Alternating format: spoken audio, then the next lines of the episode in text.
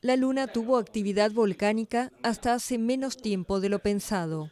Esa es la conclusión a la que llegaron científicos chinos tras analizar rocas recolectadas en la superficie del satélite terrestre por una misión espacial de ese país. Se trata de las primeras muestras de suelo lunar traídas a la Tierra en cuatro décadas.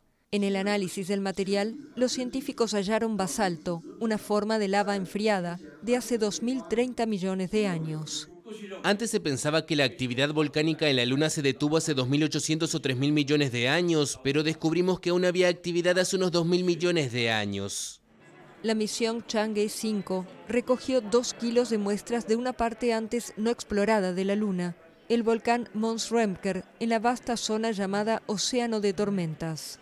Los científicos seleccionaron esa zona porque pensaban que podía haberse formado más recientemente debido a la baja densidad de cráteres de meteoros en su superficie. Los últimos descubrimientos, publicados en tres artículos en la revista Nature, generan nuevas preguntas para los científicos que tratan de descifrar la historia del satélite. Suponen además un gran paso para el programa espacial chino, que envió un robot a Marte y otro a la cara oculta de la Luna.